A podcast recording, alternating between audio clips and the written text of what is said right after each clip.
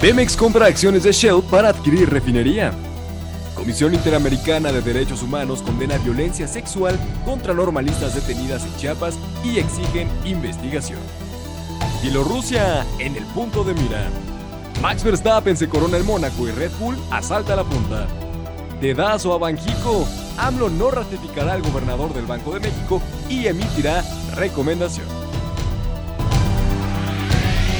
Hola, yo soy Renata Romero. Yo soy Eric Berry. Y yo soy Julio Velasco. Esto es Línea de Tres. Tu espacio para enterarte de lo más destacado de la semana en 20 minutos. ¡Comenzamos!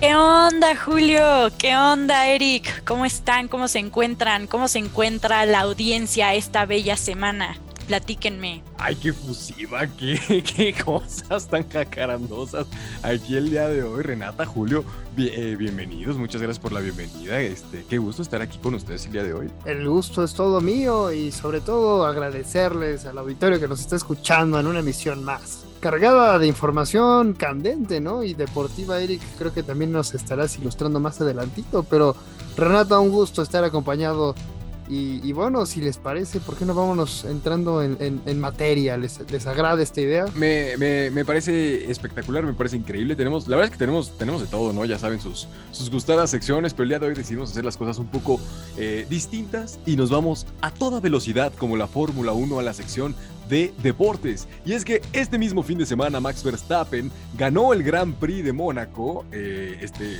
este, este mítico y aclamado y laureado y afamado eh, Gran Premio de Mónaco a sus 24 años, eh, emulando lo que hizo a su vez Lewis Hamilton, que ganó por primera vez en Mónaco a sus 24 años, y Sebastian Vettel, que ganó también por primera vez a sus 24 años este Gran Premio de Mónaco. Cabe recordar, por supuesto, que tanto Lewis Hamilton como Sebastian Vettel son multicampeones mundiales. ¿Será esto un presagio para Max Verstappen?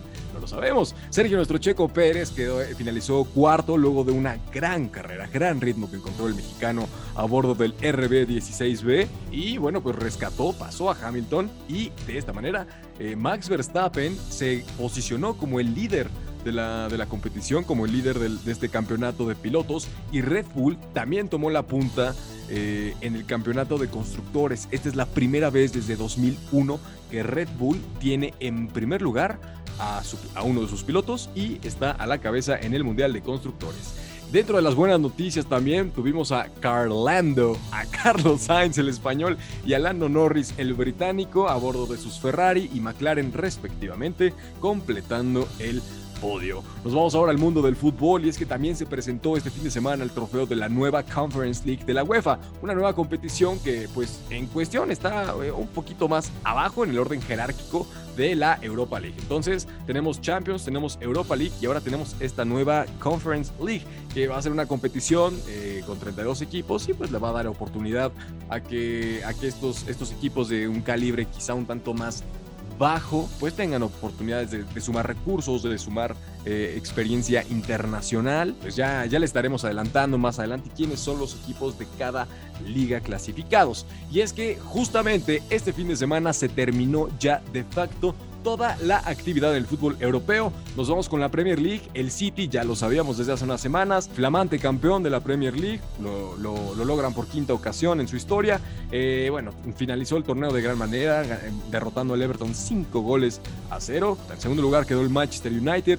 Chelsea quedó en cuarto, Liverpool en tercero. ¿Vale? Esas, son, esas fueron las posiciones finales, estos son los cuatro equipos que se meten a Champions League.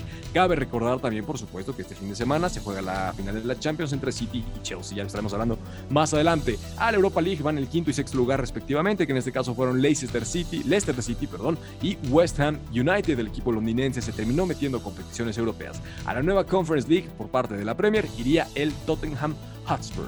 En la Liga Española, aquí yo quiero invitar, por supuesto, a mi queridísimo amigo Julio, que Julio, ¿qué pasó? Atlético de Madrid, campeón. AUPA Aleti. No quiero que cierres ese micrófono, así que ábrelo y dime ¿Qué pasó ahí? Un golpe de suerte, como cualquier otro.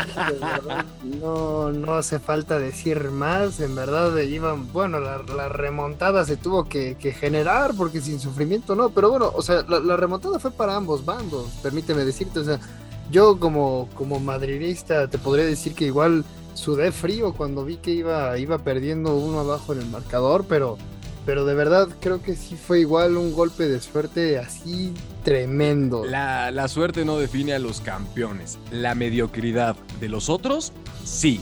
Y aquí los equip el equipo menos mediocre de todos, el que se yergue campeón con el pistolero Luis Suárez es el Atlético de Madrid. En segundo quedó el Real Madrid, en tercero el Barcelona, en cuarto lugar el Sevilla. Esos son los equipos clasificados a Champions League. A la Europa se clasificaron la Real Sociedad de San Sebastián y el Real Betis de los mexicanos Andrés Guardado y Diego Lainez. A la nueva Conference League iría el Villarreal.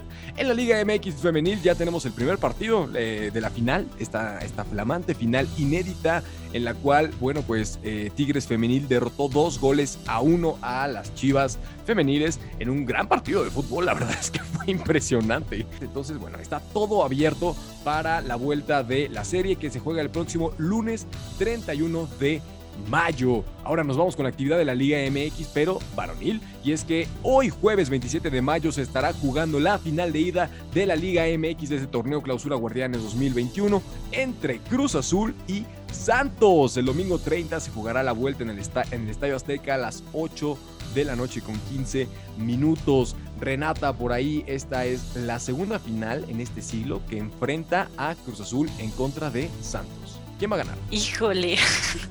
O sea, es que la verdad solo me da mucha risa los aficionados del Cruz Azul, o más bien Frustra Azul, porque pues año con año, ritual sagrado, pues pasa siempre lo mismo, ¿no? La pérdida, el llanto, pero pues bueno, ya, ya, ya veremos qué pasa tanto el jueves como el domingo para, para podernos reír o llorar junto con los cruzazuleños. Yo creo que este año es el bueno, ¿eh? Ahora sí que no comparto nada con Cruz Azul, eh, únicamente por ahí eh, vínculos de amistad y de hermandad con algunas personas, eh, pero sí, sí me sumo, ¿eh? Creo que este año es el bueno y Cruz Azul va por la novena. Julio, ¿opiniones? Lo mismo, lo mismo, soñar no cuesta nada, sin embargo, yo sí te diría que, honestamente hablando, yo no pensé que el Santos llegara a estas instancias y con cualquier, ah, es más, hasta con el Puebla, yo decía que el Puebla podría haber salido campeón antes que el Santos, entonces, hoy inclinando un poquito la suerte y la balanza, los Astros tuvo que pasar una pandemia, no sé cuántos terremotos en la Ciudad de México para que el Cruz Azul finalmente pudiera, pudiera, y digo pudiera, volver a ser campeón. Se va a poner bueno, se va a poner bueno, va a ser una final interesante. El equipo de Almada Santos tiene ventaja de local, ya lo sabemos, son el mejor local en todo el torneo. Y Cruz Azul, pues es un equipo que cierra fuerte y que además está muy bien entrenado por parte del maestro Juan Reynoso. Nos vamos ahora a la actividad de la NBA, a estas duelas, y es que LeBron James solo fue sancionado económicamente por no respetar las reglas de la liga en cuanto a COVID-19. Es decir, eh, no tuvo pues sanciones deportivas, únicamente económicas, y pues por supuesto que esto causa molestias en distintas personalidades de la liga, del mundo del, del básquetbol, porque pues estamos hablando del rey LeBron James. Eh, recuerden que esta semana se está jugando la primera ronda de los playoffs de la NBA.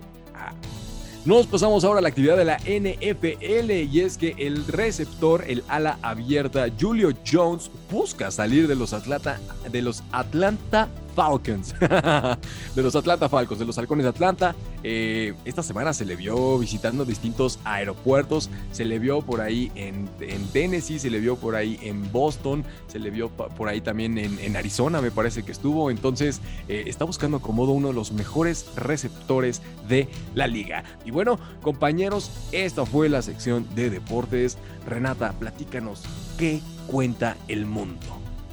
Claro que sí, con muchísimo gusto. Bueno, me voy a encargar de presentarles la sección de internacional, en principio con la noticia del golpe de Estado en Mali. El presidente de la transición de Mali ha sido arrestado el lunes 24 de mayo junto al primer ministro por militares después del nombramiento de un nuevo gobierno en el que estos perdían posiciones claves. La misión multidimensional integrada de estabilización de la ONU, conocida como MINUSMA, ha dado la alarma y pide que se mantenga la integridad de los detenidos que se encuentran recluidos en una base militar en Kati controlada por los militares golpistas.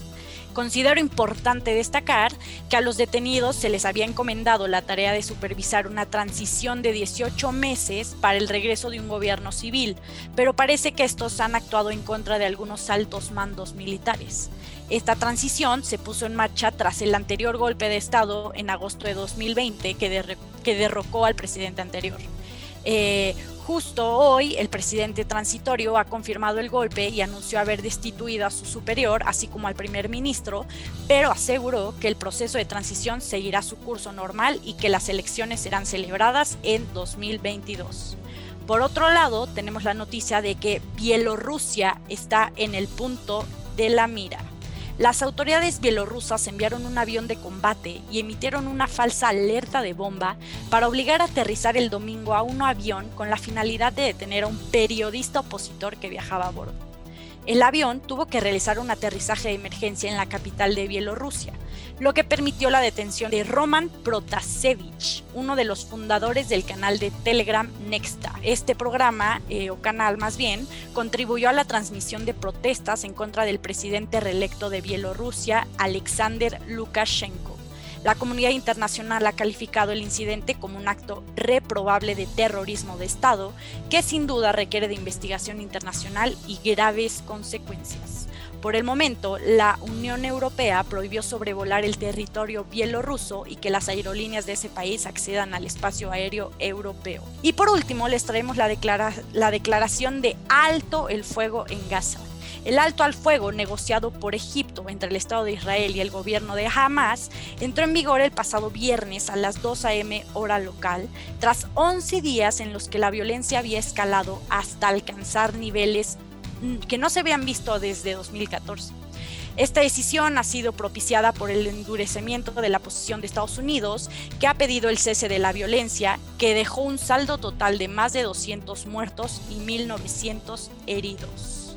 Pero bueno, Julio, cuéntanos qué nos trae la política y economía en México.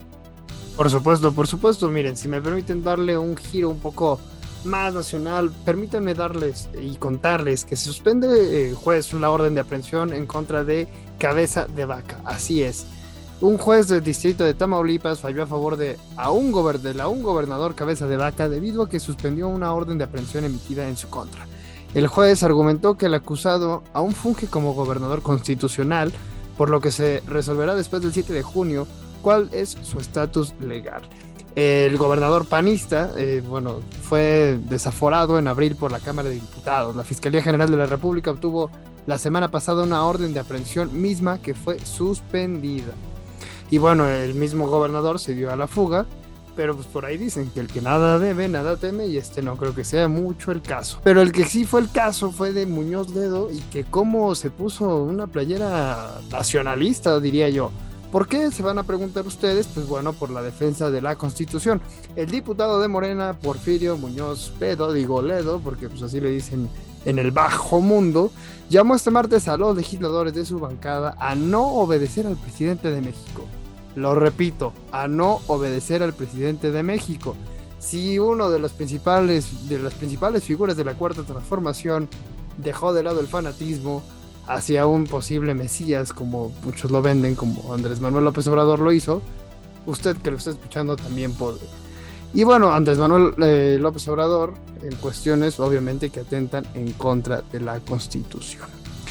En otras noticias lastimosas para muchas personas es igual que el, el, precio de la tortilla sigue cuesta arriba. Así es, esto más que realmente el precio de la tortilla estamos hablando de la inflación.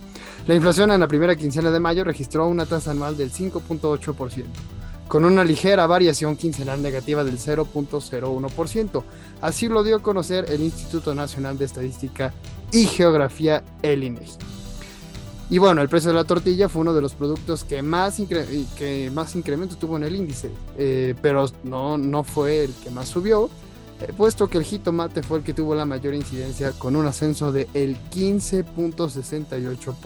Así es, para los que decían que no había crisis, aquí está. Y bueno, para cerrar, para cerrar esta sección, eh, me gustaría, este, Eric, Renata y, y al auditorio, dedicar unos momentos de silencio. En, esta, en, esta, en este día o cuando lo esté escuchando, realmente queremos externar nuestra solidaridad porque a lo largo de, lo que va del año y a lo largo de estas campañas electorales hemos visto demasiada violencia. Y bueno, todos los que nos escuchan y nos acompañan, por favor les pedimos un minuto por todos los candidatos y aspirantes políticos que han perdido su vida en este último proceso. Desde el auditorio de Entre comillas les extendemos nuestro más sentido pésame y evitamos que, bueno, y enviamos todo nuestro apoyo a los familiares y seres queridos y condenamos los actos hasta que de verdad se encuentren a los culpables. Unos momentos de silencio.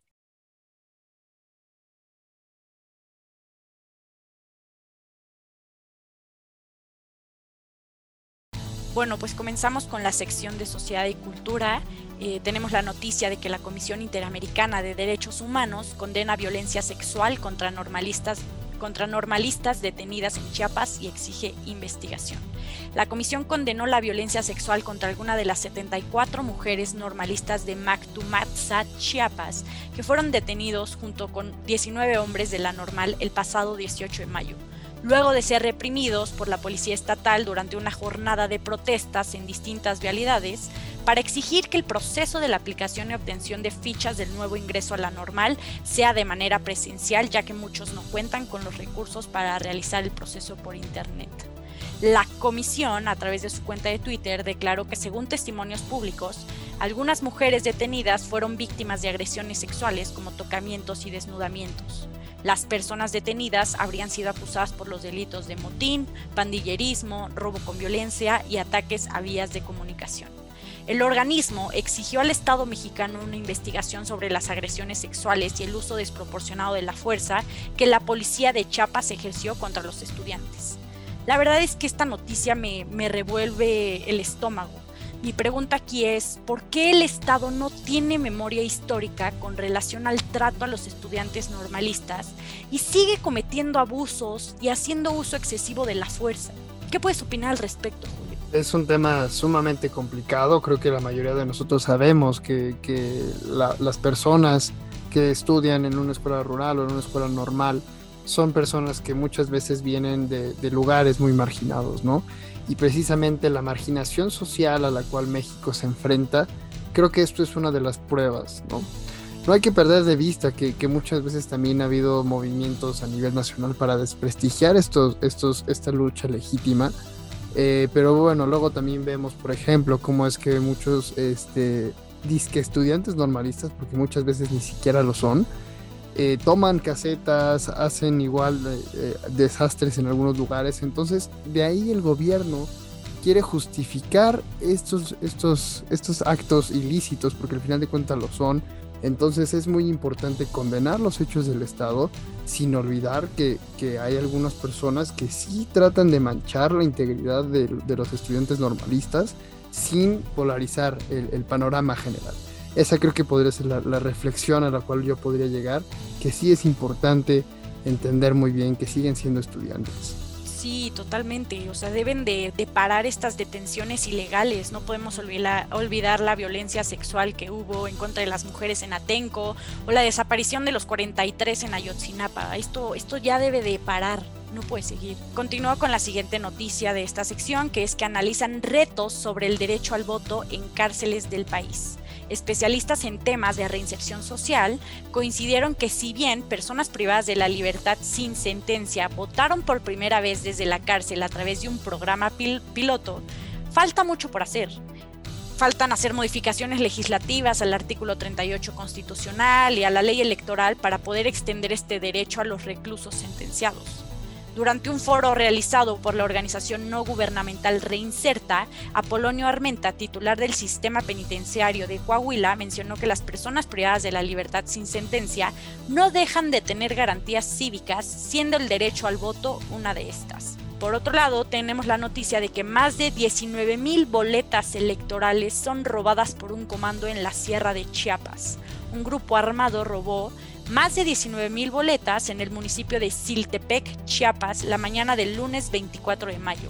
El Instituto de Elecciones y Participación Ciudadana de Chiapas informó que 15 personas irrumpieron violentamente el Consejo Municipal, amagando al personal para sustraer la documentación electoral. Por otra parte, el instituto condenó estos actos de violencia e intimidación contra la integridad de los funcionarios del Consejo y enfatizó que no se tolerará el regreso de viejas prácticas de grupos que solo quieren sembrar desestabilización a solo 12 días de realizar la jornada electoral. Para terminar, ¿qué nos cuentas en la sección de Nacional, Eric? Pues vámonos ya con lo que tenemos, eh, con lo que tuvimos más bien esta semana en, cuestión de, noticias a nivel nacional.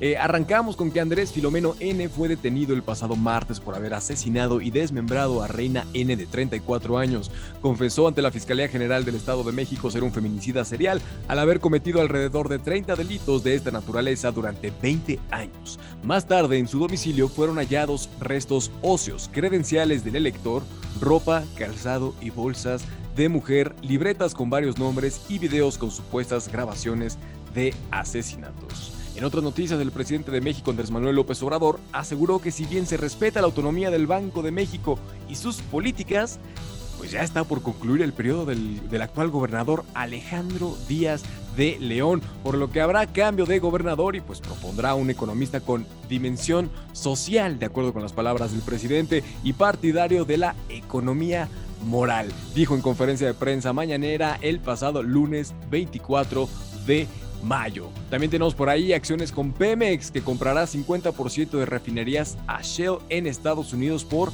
600 millones de dólares. Petróleos Mexicanos comprará la totalidad de la refinería de Deer Park ubicada en Texas, Estados Unidos, donde la petrolera Shell posee una participación de 50.005% junto con la paraestatal. De acuerdo con las declaraciones, esta adquisición será financiada en su totalidad por el gobierno federal y se tiene programado que la operación de compra-venta se cierre en el último trimestre del año, detalló Petróleos Mexicanos en un comunicado. Y bueno, pues esas fueron ya todas las noticias. Con eso acabamos este bonito programa. Esta, esta ¿qué, fue? ¿El cuarto? ¿Cuarto, quinto episodio de, de Línea de Tres? Eh, eh, compañeros, compañera, eh, muchas gracias por un episodio más. Muchas gracias a ti, Eric. igual, Julio, muchísimas gracias. Y a toda la audiencia. No olviden seguirnos en Instagram. Estamos como arroba entre comillas digital y en Twitter como arroba entrecom digital. Eh, ¿Tú nos puedes decir cómo nos pueden encontrar en Facebook y en nuestro sitio web, Julio? Por supuesto, permítame decirles, en Facebook estamos como entre comillas separado y en nuestro sitio web está entre comillas digital.com. De nuevo agradecerle el tiempo que se tomó para escucharnos en esta emisión y como siempre nos estaremos viendo la próxima semana. Un gustazo estar acompañado de Eric y Renata. Muchísimas, muchísimas gracias y hasta la próxima.